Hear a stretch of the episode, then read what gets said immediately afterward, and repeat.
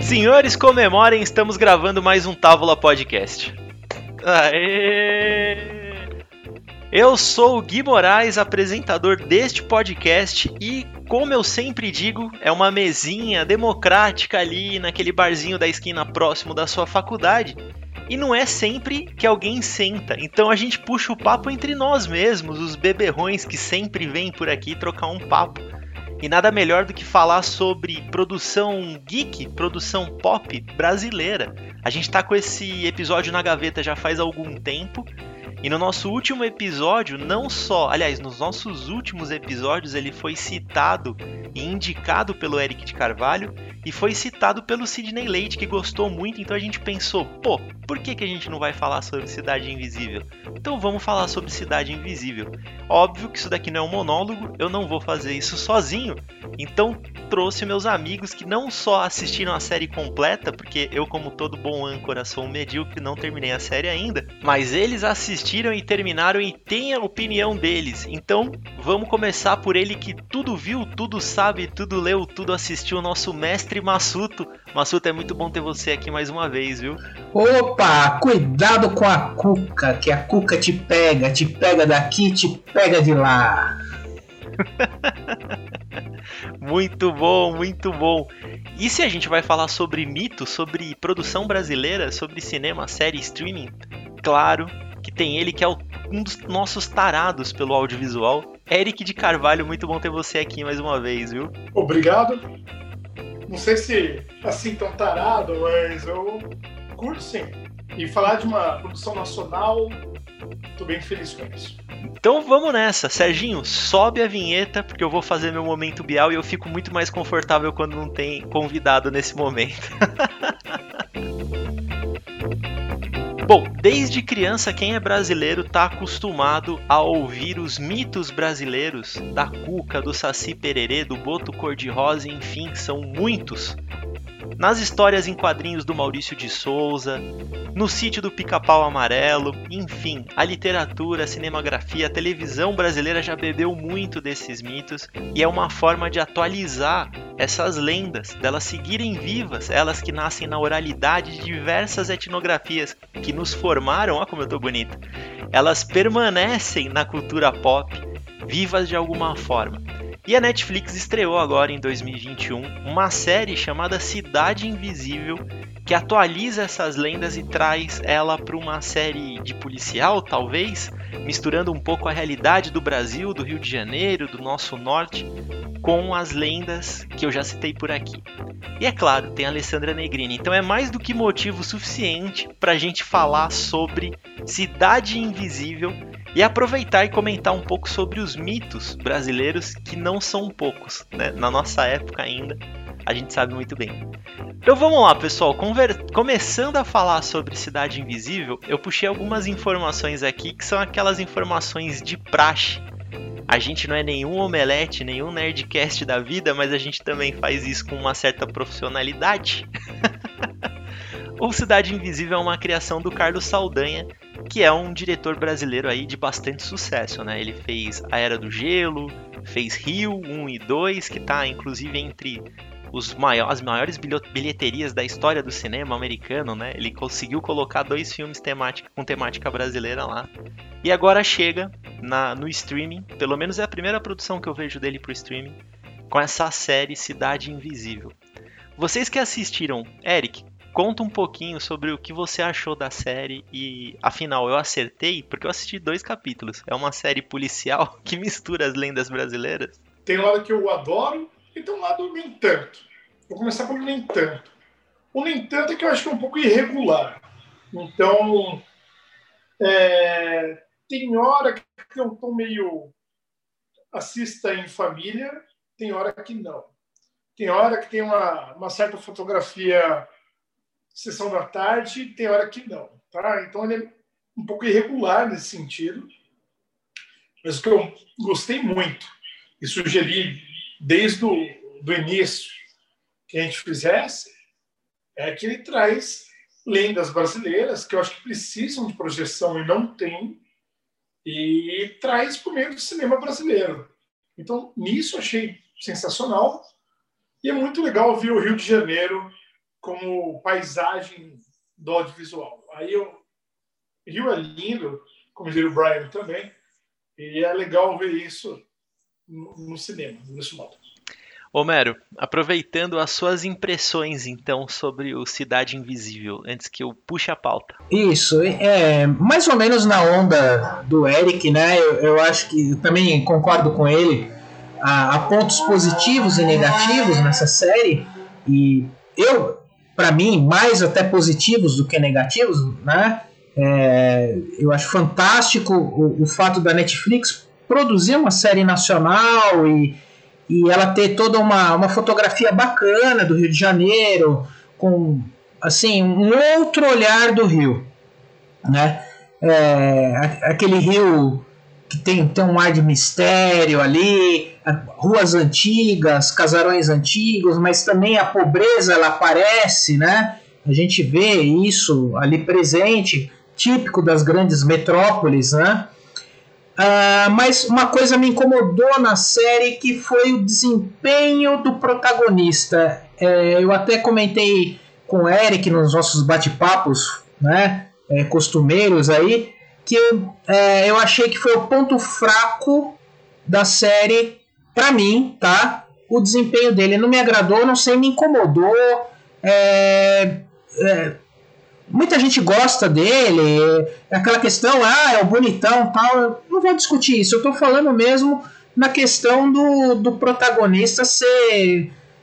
Não sei, faltou alguma coisa nele, pra mim. Enquanto que personagens que seriam secundários, vamos dizer assim, né, mas são primordiais para a trama, roubaram a cena. Como eu, todo mundo fala da, da, da Cuca da Alessandra Negrini, mas eu acho que a Yara né? A personagem Camila Yara, ela é encantadora e, e, roubou muito a cena, né? Tanto é que ela protagoniza, me desculpe, eu não estou lembrando o nome da atriz agora, né? Mas ela protagoniza a cena no bar cantando aquela música dos Secos e Molhados, é uma das cenas mais lindas da série, né? Então, eu acho que ela roubou nesse aspecto.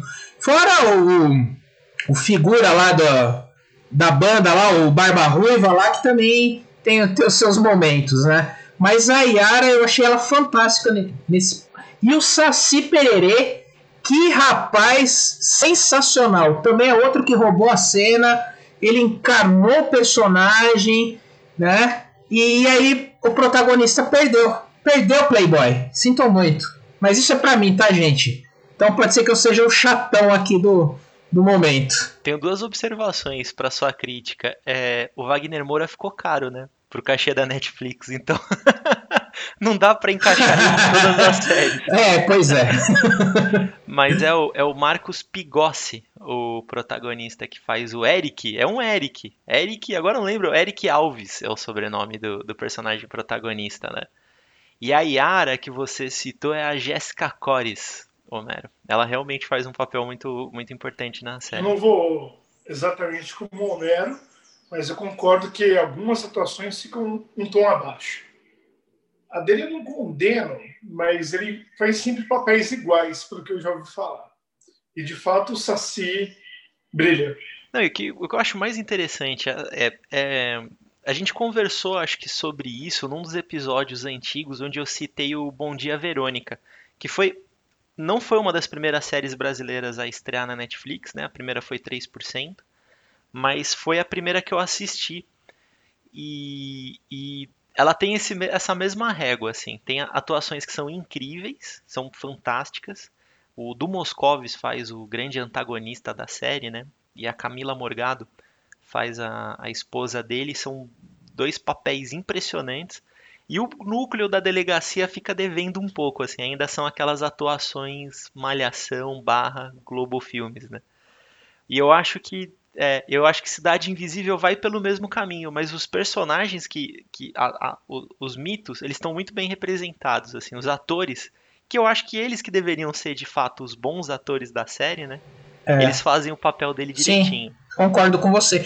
Inclusive o Boto, né, que eu não falei aqui, o Manaus, né, o Boto, eu, ele tem aquele quê do malandro conquistador E até, a, apesar dele ser o Manaus, né, o amazonense, o Boto, o cor-de-rosa, mas ele tem um, um, leve gingado carioca legal, né, do malandro, pegador, conquistador. Poxa, o cara tá fantástico. Todos, eu, eu, as lendas, eu acho que elas se encaixaram muito bem. Os atores que fizeram as lendas. E outro ponto a destacar: bons efeitos especiais, viu? Fiquei surpreso acho que gastaram com os efeitos. Os efeitos estão muito bons, de verdade. O que é legal ver. Não deve a nada americano. Exato, é, exatamente. Essa sua fala é muito importante. Às vezes a gente pega pesado com as produções nacionais, né? Sendo que eu encaro Cidade Invisível como uma produção da cultura geek. E por mais que a gente tenha, nos últimos anos, extrapolado isso para grandes produções, como a gente viu com WandaVision, atores incríveis que saem do cinema para séries e para os filmes e tudo mais. É, o, o, a média dos filmes geeks do, do, é assim, são más atuações com bons efeitos especiais e o roteiro que salva, né? Então acho que é, tá ok, tá dentro da média. O Carlos Saldanha acertou. a gente não pode esquecer. Isso é uma brincadeira que o, o, pessoal do Jovem Nerd sempre faz, e eu concordo com eles, que os nerds mais velhos, né, Homero? Eu me encaixo um pouco nisso, porque eu presenciei as produções antigas da Sim. década de 80 e 90 quando criança. Cara, a gente, o Batman do Tim Burton era o que a gente tinha. É. Quando estreou Blade, puta merda. Caraca, Blade, que filme animal. Se assistir Blade hoje, não é tão bom assim, né? Mas é o filme que a gente tinha. Eu ia falar que o Carlos Saldanha mandou muito bem. Para mim, desde o começo, eu falei, cara, tá aí a mão do cara. Porque eu acho que ele faz uma boa direção. Tá? Exato. toca bem. E eu acho muito legal essa, essa identidade que ele tá criando. Ele criou no Rio, mas no Cidade Invisível ele pegou isso e é importante de, de criar é, produtos pops a partir das nossas das nossas marcas mais identitárias, né, dos símbolos mais brasileiros. Porque geralmente a gente tem essa na cabeça, né? Puta, vai falar sobre boitatá, vai falar sobre cuca, literatura, vai para aquele lance mais refinado da arte. Pô, por que não transformar em super-heróis? Por que não jogar um, uma lente mais cinemão, uma lente mais hollywoodiana nisso, né? E, e, e sair para o mundo. Eu ia comentar o seguinte, mas eu lembro que eu amei o livro Deuses Americanos, do Neil Gaiman, que ele reproduz as estradas, o café à beira da estrada, aquilo é muito americano. E para mim, cara, a, a cenografia do Cidade Invisível é ótima. Então eles mostram a Lapa mesmo. Então, para quem gosta do Rio, é muito aquilo, cara. Eu, eu vendo a cena do próprio bar, que é um lugar importante, que eu comparei com literatura do Neil Gaiman, me deu saudades de ir pro Rio, cara, sabe? Então a senhora fala, puta, é, é gostoso, é diferente mesmo. Então você vê locações muito brasileiras, né, cariocas. Eu acho que ele acertou no Rio. Quando eu assisti o Rio do, da Arara já era legal ver os arcos da Lapa, eu já ficava viajando no Cidade Invisível também. Então eu falei isso porque eu não vejo um cinemão, cara. Não, não dá para parecer um cinemão. Ele só não é independente, porque às vezes o tom, especialmente quando filma a filha do policial, é um tom meio infantil. Mas tirando isso, a sonografia, o que o Homero falou da pobreza mas também do, da aura à noite, do, da Lapa. É muito legal, cara. Ele, Saldanha gosta do Rio, sabe? E isso tá ali. Não fica estranho. E é legal que são planos fechados, né? Não é aquele plano aberto que mostra aquela paisagem do rio, não. É aquele planinho fechado que mostra aquela ruazinha que às vezes dá a impressão que está no Rio do século XIX ali, do começo do século XX. É, tem, é, tem uma hora lá que o cara vai atrás da, da Yara, né? E aí você vê aquela ruazinha, aquele bequinho, parece aquela coisa do Rio Antigo mesmo, perdido no tempo. E é proposital isso, obviamente, né? Porque é, é brincar mesmo com as lendas perdidas no tempo e nos nossos dias. Não é, é tem um quê de mainstream, sim, viu, Eric? Eu acho. Apesar de não é cinemão, mas tem um quê de pop ali, né? tem aquela coisa cult, mas também tem o pop ali, né? E, e trazendo para o gosto mais do, do público em geral, né? Eu, eu, Não, eu muito legal. Antes da gente seguir que o exato, antes da gente seguir que o Eric trouxe o Gaiman para o papo e é, é a nossa próxima pauta. Eu acho que é bom a gente entrar nessa polêmica. É interessante a gente pensar, o Netflix é o principal serviço de streaming, né? A principal plataforma, por mais que tenha aparecido é, concorrentes, ela segue sendo a plataforma de mais relevância, né? Com a melhor usabilidade, enfim, tudo. E ela está investindo pesado na produção de conteúdo, porque ela perdeu os bastiões dos contratos, né? Marvel foi para Disney, Star Wars foi para Disney, a Amazon vem competindo, agora vai surgir HBO Max, né? Que vai trazer também o cinema mais pop para o streaming, é, a Netflix sempre tem produções muito boas de originais que ela mesmo banca. E o Brasil tá sempre envolvido, cara, nas principais indicações. Se a gente pensar nas primeiras, Narcos, o Wagner Moura, né, tava envolvido nisso. A gente tinha um Padilha envolvido no Narcos. Depois veio vindo os, os stand-ups brasileiros também desempenham muito bem. O Cidade Invisível desempenhou muito bem, o 3% foi top 10 no mundo inteiro, né? O Cidade Invisível também chegou a entrar no top 10 do mundo. Então é interessante como o Brasil ele vai se representando bem no streaming pela Netflix. Eu queria falar disso, porque você comentou no começo e eu não acho surpreendente, porque eu já comentei em outros episódios que eu não sou fã da Netflix. Porém, como um lover de olho fechado, como muitos jovens são. Porém, ela sempre incentivou produções locais. E tem produção, cara, islandesa, russa, coreana. Então, nisso, eu acho muito legal o que eles fazem. Para falar no local, eles estimulam produção local. E eu acho, cara, que isso não tem uma cara indie. Não é indie. Porém, é uma produção local. Então, isso que a Netflix faz, eu acho muito legal. Isso da Divisível é um exemplo. Tá? Então, concordo contigo. Ela saiu do cinemão, aí sim. Ela parou de pagar o licenciamento e começou a produzir produções regionais.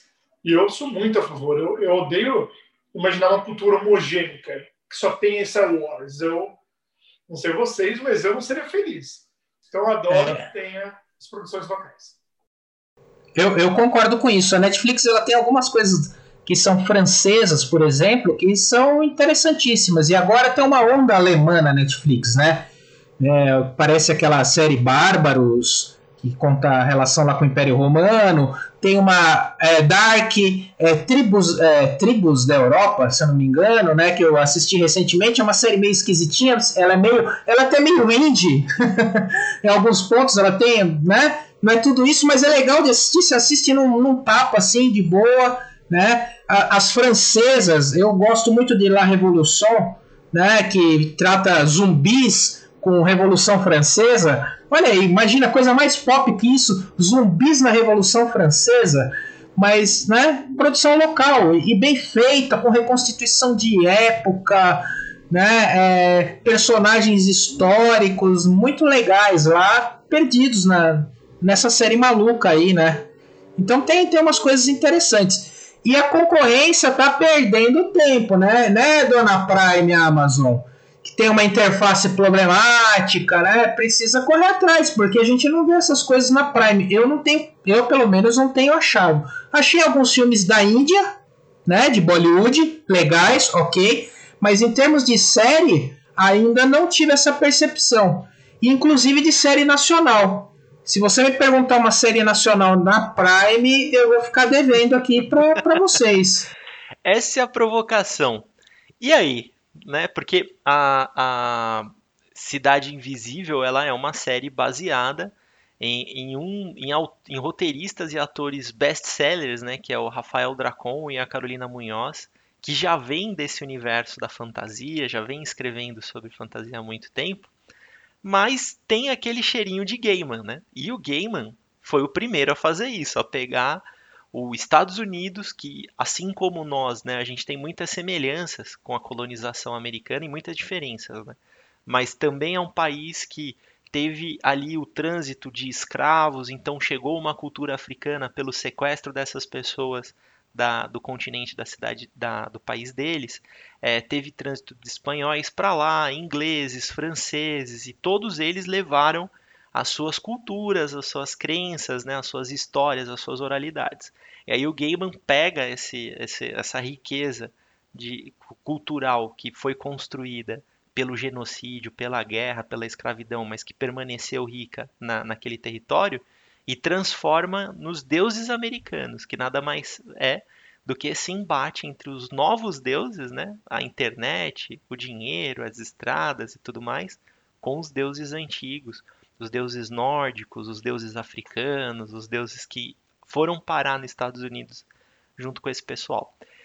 E Cidade Invisível bebe. É até engraçado, eu tô puxando na mente aqui as, os mitos que ela, que a Cidade Invisível traz, e é bem parecido, né? Vem da cultura africana, vem da cultura da, da diversidade da cultura indígena, e ele atualiza isso para os tempos modernos. É Gaiman abrasileirado, é? Certamente.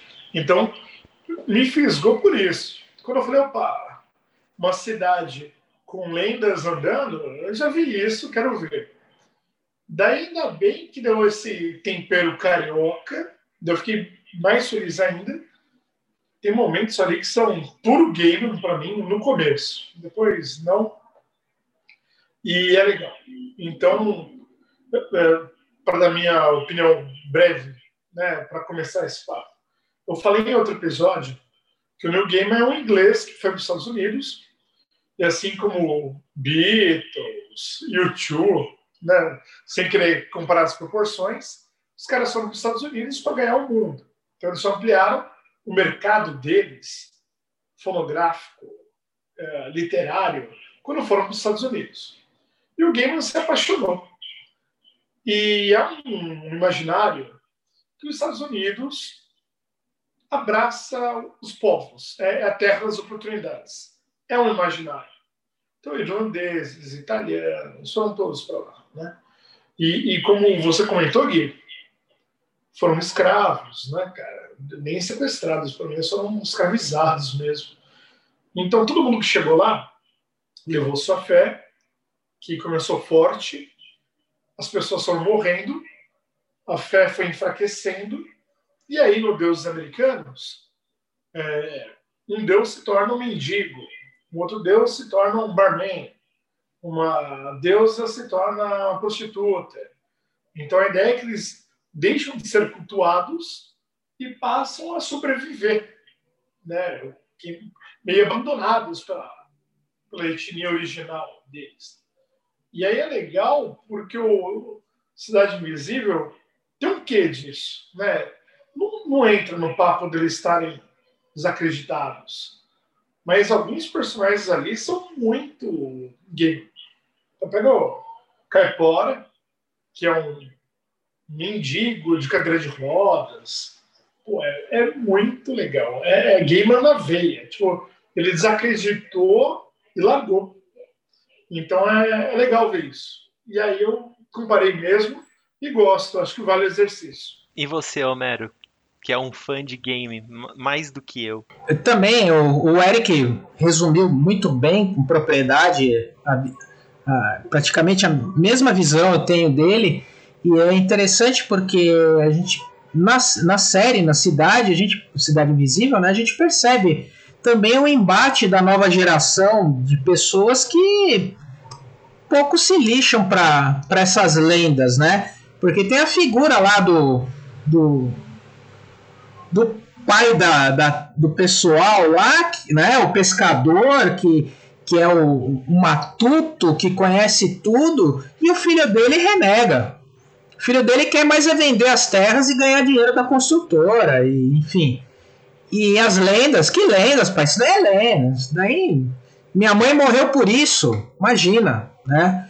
E o pai, né, acredita e vê, e enxerga e é muito isso da expansão urbana tomando conta, o desmatamento e a história, o folclore indo embora e os personagens, né, os entes folclóricos se integrando à sociedade e perdendo seus poderes, né? Porque o Curupira está inclusive lá praticamente sem poder, ele precisa da mata de novo para se recuperar. É muito deuses americanos isso, né? de certa maneira, é, comparativamente, né? Muito Gaiman, vai, melhor dizendo, né? Se beberam na fonte ou não, não sei, mas é, é, tem muita coisa próxima ali que a gente identifica. Ou é uma grande viagem nossa, né, Eric? Eu vou jogar. Vai lá também. Se a gente tivesse jogando Magic, Coisa eu de ia fã. jogar a carta do pachequismo aqui em cima da, da mesa, porque eu vou ser pacheco total agora. Posso? Vou fazer uma provocação. Eu sou, eu sou fã de Gaiman, declarado. Adoro deuses americanos, acho incrível. Mas eu fiz um levantamento rápido enquanto vocês estavam conversando. E assim, Sítio do Pica-Pau Amarelo começou a ser lançado em 1920, publicado né, em 1920. E esse é, uma, é o meu primeiro, a primeira, minha primeira carta. Quem não assistiu o Sítio do Pica-Pau Amarelo, você tem a Cuca, você tem os personagens, você tem o Saci, você tem os personagens é, das lendas brasileiras misturados com os personagens do Monteiro Lobato, que enfim escreveu há um século atrás. Se a gente avançar mais próximo da gente, Castelo Ratimbum estreou em 94. em maio de 94, Carl Hamburger e no Castelo Ratimbum já tinha Caipora, também teve participação do Saci, ele também misturava e o Castelo Ratimbum, ele é to... agora eu, assim, eu tive um insight, ele é total gamer, né? Porque o castelo é no meio de São Paulo, as crianças saem do colégio e são levadas para esse mundo fantasioso e tem bruxo e tem tudo lá envolvido, quer dizer, tem Harry Potter, tem, tem deuses americanos. Em 94, tô falando em 94. Isso sem falar do Maurício de Souza, que na histórias, nas histórias do Papa Capim, né, que é o personagem indígena da turma da Mônica, já misturava também. Então, eu acho que o Brasil saiu na frente, hein? Eu acho que o Gaiman andou lendo Monteiro Lobato e assistindo Castelo Ratimbu. Que eu discordei, mas eu, eu não quero começar discordando. Você falou que o Gaiman foi o primeiro. Eu não acho que foi o primeiro. Sei lá, o Gaiman que criou. Não. São pessoas. Pensa na própria mitologia nórdica. Só já falava dos deuses entre os homens, e as histórias se entrelaçavam. Agora, o que para mim bateu é que você citou aqui algumas obras infanto-juvenis. Então, o Monteiro Lobato, tirando toda a polêmica sobre racismo que existe hoje em dia, ele tentava preservar o folclore. E, e eu agradeço muito. Eu vi o Saci, a Cuca, era muito legal. Castelo Ratimbum, eu já era velho, eu já não assisti, mas eu sei que tinha caipora, tá? então, beleza, que bom, eu acho que é essa a lógica. E Maurício Souza também influenciou. Então, o New Gaiman, para mim, ele trouxe. Vou falar do embate que o Homero comentou, que na série da, da Amazon é tá mais clara que no livro. No livro, eu nem acho esse embate a melhor parte, mas está lá: os tecnológicos versus os deuses que vieram, vai, do leste, vieram da Europa, da, da África. Então, é um tratamento adulto que mostra a decadência deles, né? que eu acho que é diferente dessas literaturas situadas num rural. Assim. E a Cidade Invisível tem algo legal que eu deixei de, de falar, mas que é essa ênfase ambiental. Então, achei isso muito legal. Que não é o caso dos americanos, mas que o Brasil tem tudo a ver, né? Então, quando a gente fala aí de vamos passar o trator, vamos aproveitar que está todo mundo distraído e vamos passar o trator na, na Amazônia. Então, quando pessoas de quilate falam isso, eu acho que é importante a gente falar em preservar a mata e, como consequência, as pessoas né, da, da mata e o folclore. Então, acho que é isso. Para mim, é, é algo adulto e traz aí o, a questão ambiental, que eu acho que isso é um, um que bem nacional que eu acho. É, o que eu acho interessante também, talvez me corrijam se eu estiver enganado, mas uma ideia que, que me, me ocorre é que é, tanto em uma quanto em outra, é, obviamente na nossa questão ambiental, mas é, as duas é o, é o embate do analógico e o tecnológico, né? É a substituição do antigo pelo novo. E isso é muito presente nas duas obras, né? É, talvez mais em deuses americanos, os deuses tecnológicos substituindo, vamos chamar os deuses analógicos, né? Os deuses do passado. E aqui na nossa não tem os deuses do, do, do né, tecnológico, mas nós temos a, a, o progresso é, né, destruindo o meio ambiente e os nossos deuses, né, os, nossos, os nossos entes folclóricos vêm da mata, da floresta que está desaparecendo. E elas desaparecendo, suas histórias desaparecem também nas novas gerações. Né? Então, esse embate entre o, o, o novo e o antigo, o tecnológico né, e o analógico, o moderno, né, o passado é, é algo muito presente na minha opinião, né? É, é como eu vejo. Uma das coisas que eu vejo. Eu acho que o Eric matou a pau, porque de fato, quando a gente pensa no, no Neil Gaiman, ele tem essa essa característica de pegar a, a, oralidade, as histórias, os contos, a fantasia, que muitas vezes são vinculados sim à infância, né? E acho que aí cabe a gente falar um pouquinho sobre a importância dessas histórias, né? Como elas são histórias educacionais, elas são histórias pedagógicas, né? É através do curupira que você aprende a cuidar da mata. É através da, da, da cuca que as crianças se comportam, né? Tem essa musiquinha que o Homero cantou do cuidado que a cuca te pega. A cuca vem pegar a criança mal criada, né? Essa é a verdade. Então ele pega essa, esse, esse caráter pedagógico e transporta para a nossa realidade e aí sim, para discutir assuntos importantes, como que o Eric disse. Nos deuses americanos, não sei se estou errado, viu? Foi a leitura que eu fiz. É a dissolução da, do mundo capitalista, né? Da gente perdendo esses valores mais humanos que nos tornam mais humanos para as máquinas, para o mundo digital, para o consumo, para tudo que vai sendo, é, que vai devorando as nossas identidades, né? E no caso do Cidade Invisível, é a discussão sobre esse país que tem uma riqueza de diversidade, de pessoas, de florestas, de, de regiões, e que cada vez mais a gente vai abrindo mão disso para uma produção que não é interessante à nossa economia, não é interessante à nossa saúde, não é interessante a ninguém a não ser uma oligarquia danada, né? de mitos, que não os mitos antigos, né? Que acabam destruindo a nossa identidade.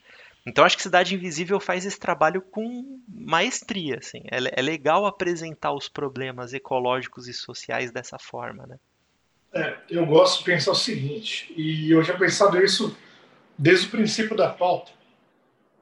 Deuses americanos, eu gosto muito porque adoro mitologia. Porém, é como se os deuses tivessem sido abandonados nos Estados Unidos.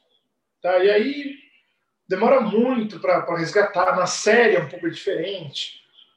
Mas sei lá, todo mundo foi se tornando americano e foi perdendo o laço com o egípcio, com o, sei lá, o nórdico. E aqui é o folclore. Então, eu sou, acho muito legal que é folclore, porque a nossa ligação, acima de tudo, com uma cultura indígena, que eu acho que o brasileiro renega muito. Então, eu sempre gostei e eu achava uma pena que encontrava pouca literatura sobre. Eu, só quando era criança que se falava. Depois ninguém mais fala do Saci, por aí vai. Então, para mim, é, ela está fadada à morte, sabe?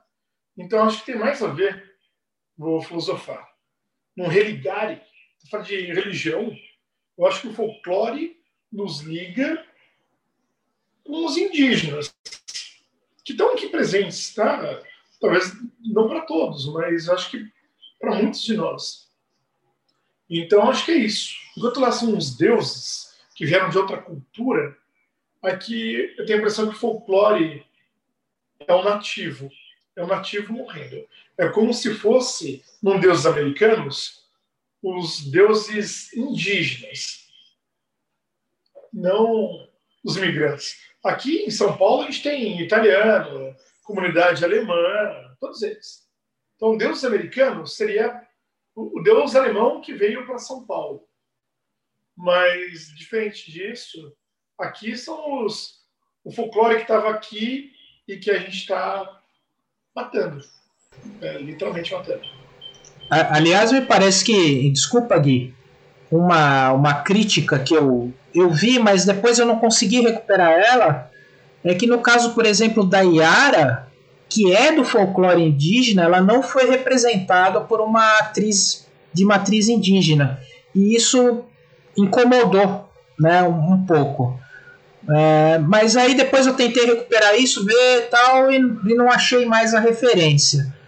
Mas não sei. Né, tem, tem essas questões também aí que podem ser colocadas. Hum, não sei se, se é o caso, né? Para tanto, mas a, a, o pessoal é, hoje é, se coloca, né? Como assim eu não estou sendo representado corretamente? Porque aí também é uma perda do, da ideia do folclore original, né? É, se, ela não, se ela é uma pessoa, se ela é uma figura da, do folclore que vem dos indígenas, por que, que não é uma atriz indígena que está representando? É, então é, é problemático, aquela problemática que vai surgindo nos dias de hoje, né? Aí, ah, como a gente é um podcast que brinca com a carreira acadêmica, Homero, eu vou fazer nossa alta nossa alta autorreferência, autorreferência, acertei, puta merda. O âncora errando a concordância é duro. Que é o episódio Cancelamento versus Representações, que a gente fez com a Pamela Michelena, advogada Pamela Michelena e ativista, que ela fala exatamente sobre isso que você tá, essa bola que você tá levantando. Na ocasião, olha que, que engraçado a gente fez esse episódio instigado pelaquela ocorrência no então carnaval de 2020. Olha que loucura, né? Teve carnaval em 2020. Foi o carnaval de 2020. É, em que a Alessandra Negrini foi no Acadêmicos do Baixo Augusta com representada de Índia, né? De indígena. E isso pegou super mal, né? Tem a Alessandra Negrini que tá aqui no, no nosso Cidade Invisível, né? A respeito, o que eu penso? quando ela se vestiu de indígena, ela consultou amigos indígenas e eles estimularam, falaram que daria uma visibilidade e levantariam um debate, já que ela é uma figura pública. Sem saber disso, muitos criticaram. E aí, pelo que o Homer fala, assim como a Yara, o Tutu é um ruivo. E os demais também não são indígenas. Então, sei que é complicado, como falou o Homero, é, é justa uma solicitação de representação, mas eu acho que ali mostra atualizações, até apropriações, como o Deus americano também faz.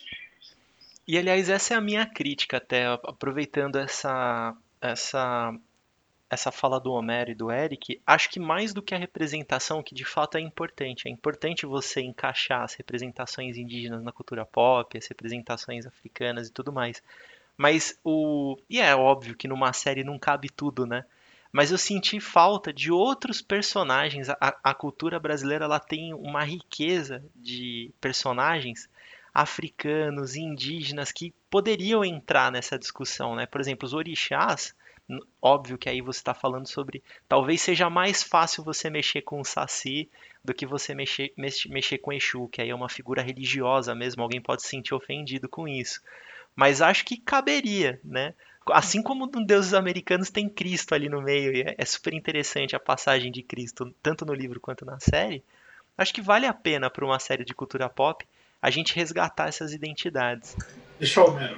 Então, é, mas, mas aí, Gui, eu, eu entendo é, o que você está falando, mas existe a possibilidade é, da série, numa segunda, terceira temporada, trazer outras figuras, né? Porque a gente ainda tem a mula sem cabeça para aparecer, por exemplo. Eu gostaria de ver a mula sem cabeça, eu gostaria de ver o boitatá. Sabe quem que eu gostaria de ver? Que também faz parte do, do nosso folclore, apesar de ser colocado numa categoria de, de lenda urbana já que a gente está falando de Rio de Janeiro, cidade, de repente a loira do banheiro. Por que não?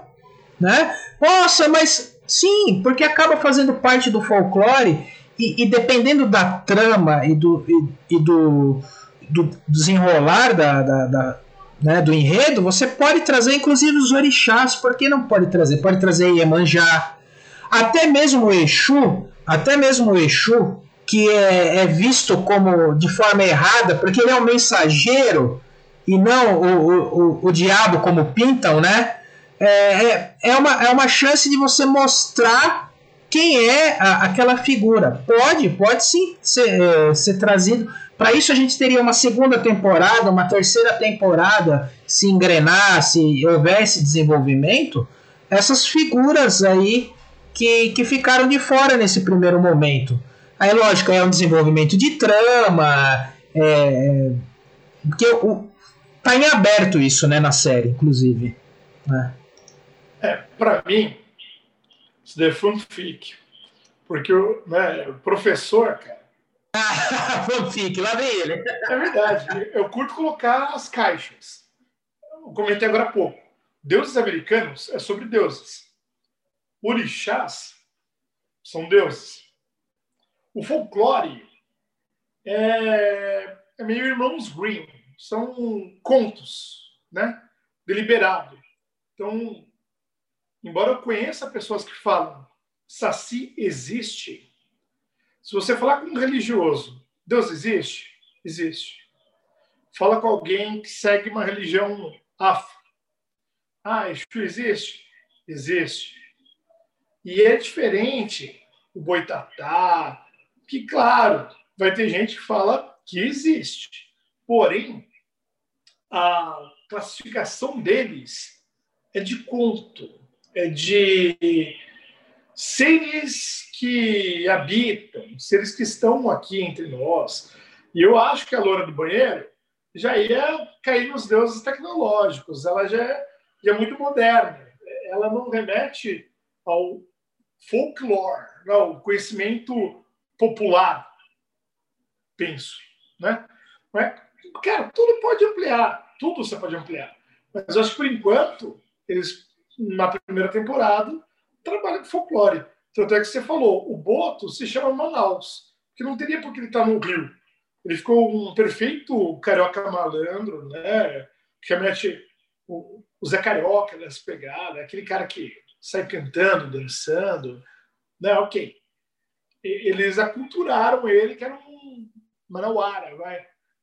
Mas é isso. Então acho que eles começaram no folclore. Agora, as expansões, sei lá, né? É, é, pera, eu até concordo que se a gente for pro lado dos orixás, a gente entra nessa coisa dos deuses, né? Mas a loira do banheiro não. Não me vem falar que a loira do banheiro não é folclore porque é. é, urba, é, é, é, folclore urbano, tá ali, ela se enquadra de alguma maneira naquelas coisas da, das histórias do, do povo, da lenda do, do, boca em boca, do medo da escola, do ir no banheiro da escola, ela tá lá. Então eu acho que ela até enca, encaixaria. Agora realmente talvez, né? Talvez os outros é, aí fugiriam um pouco da ideia de é, folclore, né? É, seria mais no caso da, da crença, da, do culto, né? Porque ninguém cultua a cuca, o saci, né? Mas os orixás você cultua, então aí tudo bem. Concordo realmente que aí a gente vai para uma outra, para outro ramo, né? Mas a, é, a, mula sem cabeça, o boitatá e a loira do banheiro, tá, senhor Eric? Não é fanfic? Eu acho que, que, que cairia bem. Fanfic vocês idealizaram. Eu acho que o Homero procura a vida inteira a loira do banheiro. Agora, a mula de cabeça ela está entre nós. Não mesmo. A mula, sem, a mula sem cabeça está aqui e governando a todos nós, eu arrisco dizer. É um jegue, né? É um é, jumento e, sem cabeça.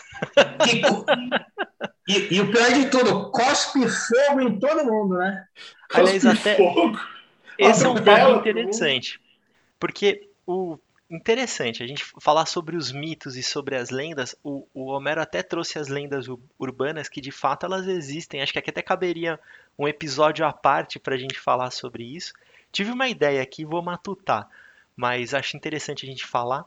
Mas qual, por exemplo, o Eric falou sobre o folclore e a gente falou sobre o caráter pedagógico desses personagens, né? Do Saci, da Cuca, do Boitatá. O Boto, o Boto é historinha para boi dormir, né? Aliás, essa expressão é maravilhosa, historinha para boi dormir. E faz sentido o Boto ser um malandro carioca na série, né? Porque o Boto nada mais é do que o viajante que sai do Rio, de São Paulo, vai pro norte, engravida a menina e volta, né? E a menina fala que foi engravidada pelo Boto. Então essa, característica do personagem está bem representada. Agora, e quando o mito é esse mito, né? O mito da, da esperança em cima de um líder que diz tudo o que pensa. É, enfim, isso deveria ser a régua suficiente para a gente não dar atenção a ele, mas para muitas pessoas isso é uma representação heróica. A gente até falou do Dunker, o quanto isso diz mais a respeito da pessoa que diz isso do que do próprio Bolsonaro. Mas qual é a diferença, Eric, desse mito, deste personagem, dos mitos de fato das criações orais e das histórias que são passadas século após século pelas pessoas? Pô, eu penso em brincar, não vou tentar não brincar. Primeiro que você falou o nome, né, cara? É igual Voldemort, você não deve falar o nome. Mas só pode falar uma vez, o problema é se falar três. mim, é mula sem cabeça. Então, já que o Homero trouxe, de fato, cospe fogo e atropela todo mundo. Se você lê a, a mula sem cabeça, ela mata porque ela atropela as pessoas. Ela passa correndo e, e vai atropelando. Né? E é curioso, para mim, que não consigo criar empatia. Tá? É ainda mais curioso que ele alcançou esse esse status de mito, entre aspas, por falar o que quer. Exatamente o que você falou, Guilherme. Então, o não tem papas na língua, fala o que quer, olha só o que ele faz, nossa, esse é um mito. Porque ele fala o que quer, ele não, não respeita as instituições. Então, esse atropelar que criou esse status de mito, de novo, e acho que é até sacanagem citar aqui Bart para falar de mitologia. É, é, uma pegada de falar que ele, ele ganhou uma aura, uma aura de feitiço, de especial, de lenda, né? Como a gente citou aqui, tanto os deuses quanto o folclore. Então, eu falo assim, nossa, ele é especial. Só que é curioso que o levou a essa condição Pode falar o que quer. Ele enfrentar, cuspir fogo. Então, para mim, é mula sem cabeça. Tá vendo, Eric? O mito é uma fala. no caso dele, são muitas falas da pior espécie. assim. É, não, e assim, a, a, expressão mito, pra, eu tenho para mim, eu não sei se está certa, né? Ela foi, ela veio da internet, né? O, o, o, mito veio de mitar, que era o que ele fazia, e essa culpa a gente tem que jogar no CQC. Essas falas dele surgiram no CQC, da, da mitada, né? que é o oposto ao lacrar. A esquerda tem a, a lacração e a direita, não sei se é apenas da direita, ela tem a mitada. E, e ele tinha essas mitadas super mal criadas, preconceituosas, criminosas. Né? Eu acho que o mito do mito vem disso. Olha a pegadinha. Ele eu não sei, mas, mas a gente fica meio, viu? A gente fica meio com uma ânsia, assim, um negócio meio esquisito. E a gente percebeu aí, eu acho que a cultura brasileira ela tem muito dessa, dessa característica de criar uma narrativa e essa narrativa se perpetuar em cima de um líder, né, e tudo mais. Isso vai se prolongar até 2022. Né? Os acontecimentos da última semana, isso vai ficar cada vez mais forte. Mas isso é histórico, né? Na, é histórico a gente. A gente tem a figura do. do gente, é engraçado, é, essa coisa do mito está falando, a gente está sempre procurando, parece que um grande pai, né? O, o, o, o condutor, aquele que vai, né? É, Getúlio, é, e, enfim, né?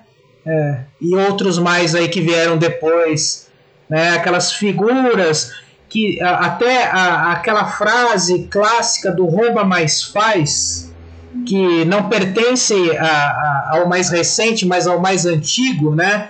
Que veio lá do tempo da Demar Barros, né? E depois apropriada, encaixaram para o Maluf e tal. Tem dessa coisa, né? Esse mito distorcido de alguém que nos conduz a algo, né? Em, em algum lugar e, e nunca vamos chegar a esse lugar. Aliás, chegamos a algum lugar, mas que não é nada bom, diga-se de passagem, né?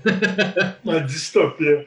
Não, Mero, eu penso que é o seguinte, eu, eu, concordo com o Gui, que é muito mais fluente que eu nisso, que eu acho que o mito veio da internet. Então, ok, um dia... Ah, sim, sim, sim. sim. Né, um dia, Getúlio, tipo, um, um pai, um herói para aquele pessoal um pouco o JK, o Lula como um pai também. E aí, isso eram visões heróicas. E já ele, me parece que é o contrário. Eu, eu cito, eu acho que já citei Gaiman aqui, a lenda de Beowulf, que é uma animação muito legal, que tem uma criatura que ela é todo o sofrimento e angústia do, do povo. Ele encarna a angústia do povo. E sai gritando. Né? Não sei se assistiu.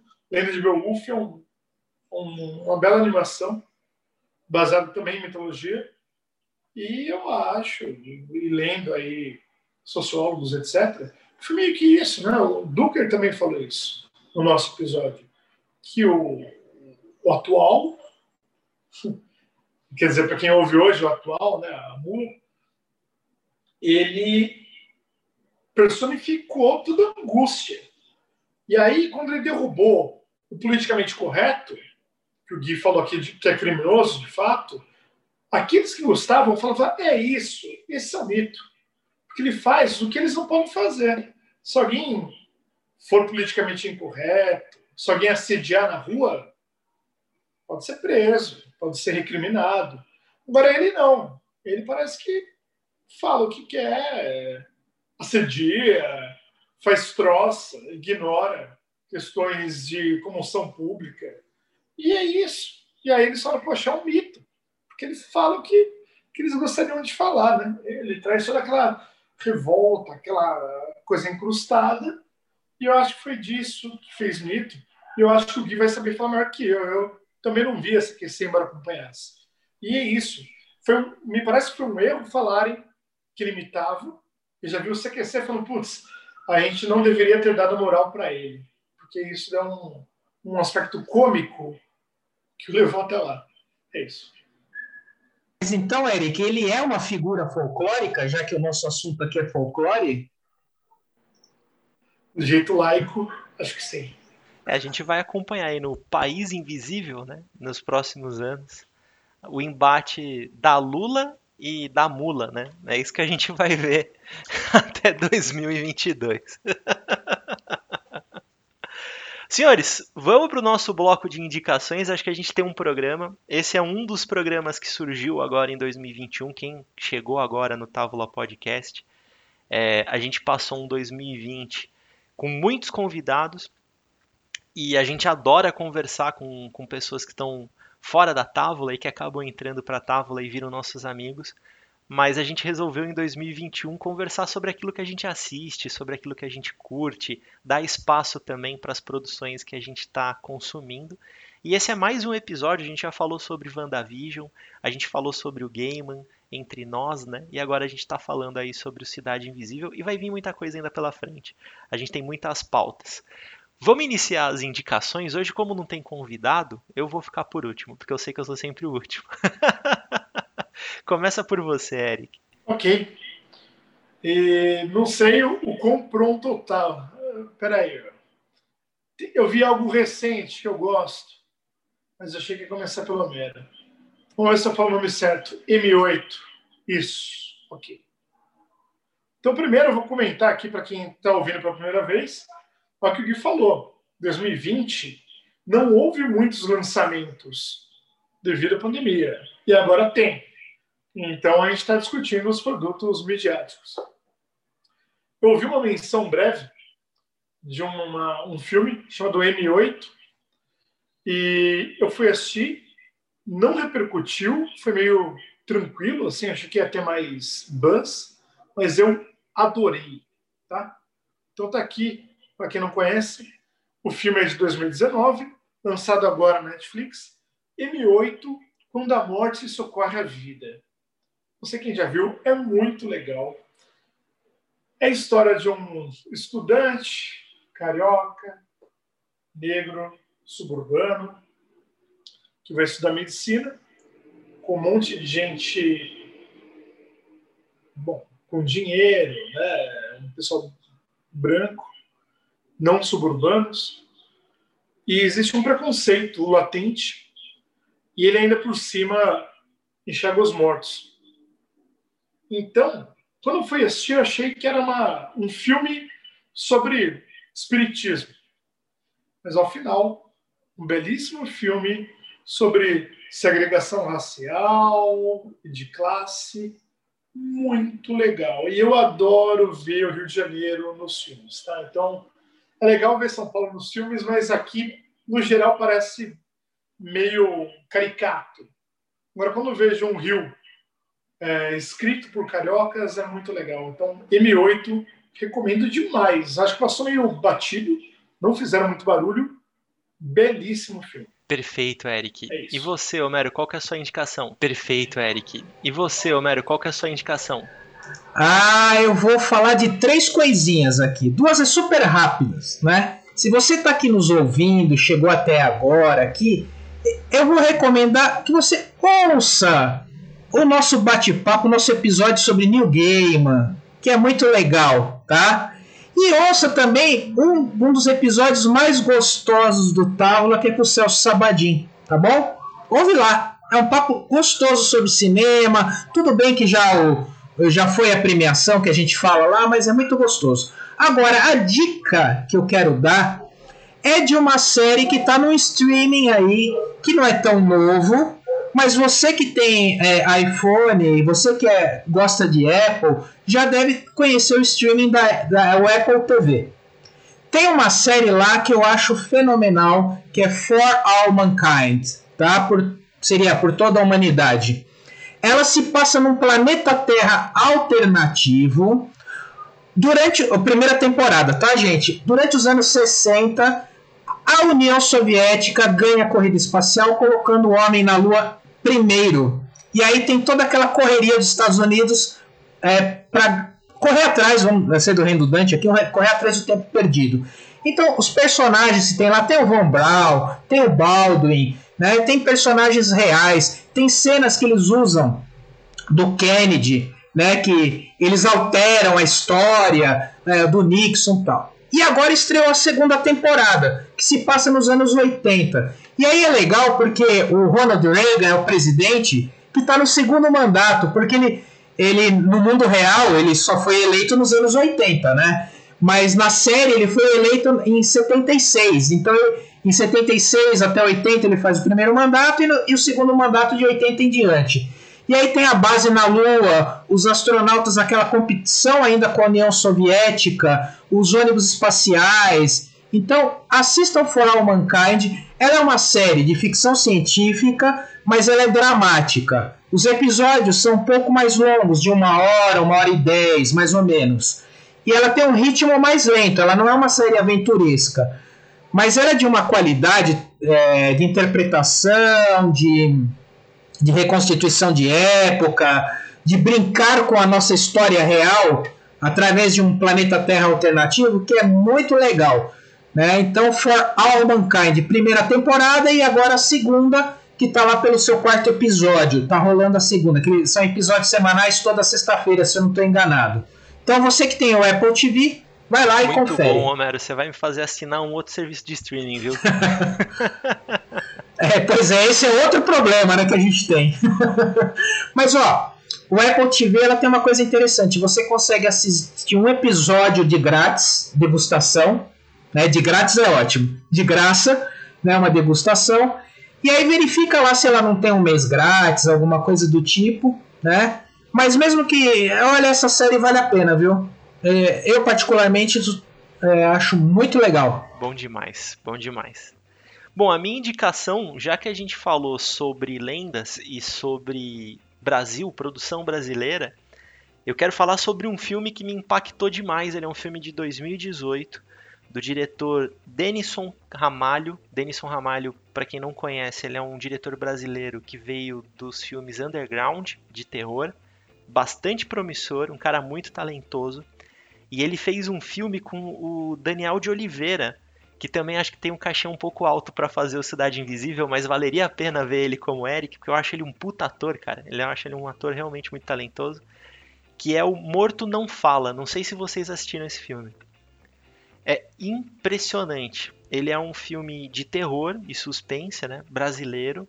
Ele tem toda essa característica do Brasil de verdade, então filmagens na periferia e no IML, porque o personagem do Daniel de Oliveira, ele é um assistente de um médico legista e dando um pequeno spoiler que não é spoiler, faz parte da sinopse do filme, ele consegue conversar com os mortos. Então, enquanto ele está lá preparando o corpo, ele escuta o morto falar como morreu, o que aconteceu, ele bate um papo com o cara.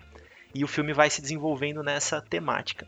Mas o mais interessante é que o Brasil, por ter essa característica de tradição oral, por ter as histórias, as lendas e tudo mais, a gente é muito bom para falar sobre terror, cara.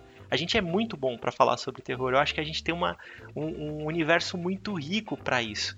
E o Denison Ramalho acerta em cheio. O filme é apavorante. Apesar de ser de orçamento mais baixo, ele não é aqueles grandes efeitos especiais do terror e tudo mais. Ali não, é maquiagem e interpretação que segura o filme. Eu, pelo menos, assisti e saí desculpem a expressão, cagado de assistir esse filme, porque ele realmente passa a, toda a atenção, todo o problema que está acontecendo com aquele personagem de uma, de uma maneira muito incrível. E é um daqueles filmes em que dá para ter milhares de interpretações, então você pode ver ele por diversas faces e chegar a diversas conclusões diferentes. Então, Morto Não Fala, infelizmente, ainda não está em nenhum streaming, mas está no YouTube para você assistir a partir de R$ 6,90. Você paga e assiste como se fosse um aluguel na nossa antiga blockbuster, né? Aliás, a Netflix está produzindo um episódio sobre um documentário sobre a blockbuster, eu tô louco para assistir, né? É, mas é isso, é, a gente tem que se libertar às vezes dos sistemas clássicos de streaming e buscar o que tá ali soterrado pelas camadas do algoritmo. Então o Morto Não Fala é facinho de achar no YouTube, vale a pena. Você ainda vai dar sua força aí pro, pro cinema nacional, que precisa de mais. O Távola vai ficando por aqui. Eu quero agradecer a presença do Eric de Carvalho mais uma vez. Obrigado, viu, Eric? Tamo aí, foi legal. E quero agradecer também ao Homero. Aliás, agradecer aos dois não só pela presença, mas também pela pauta, que essa vocês cantaram essa bola e de fato a série é muito boa. Então, Cidade Invisível tá na Netflix. Vale a pena assistir também.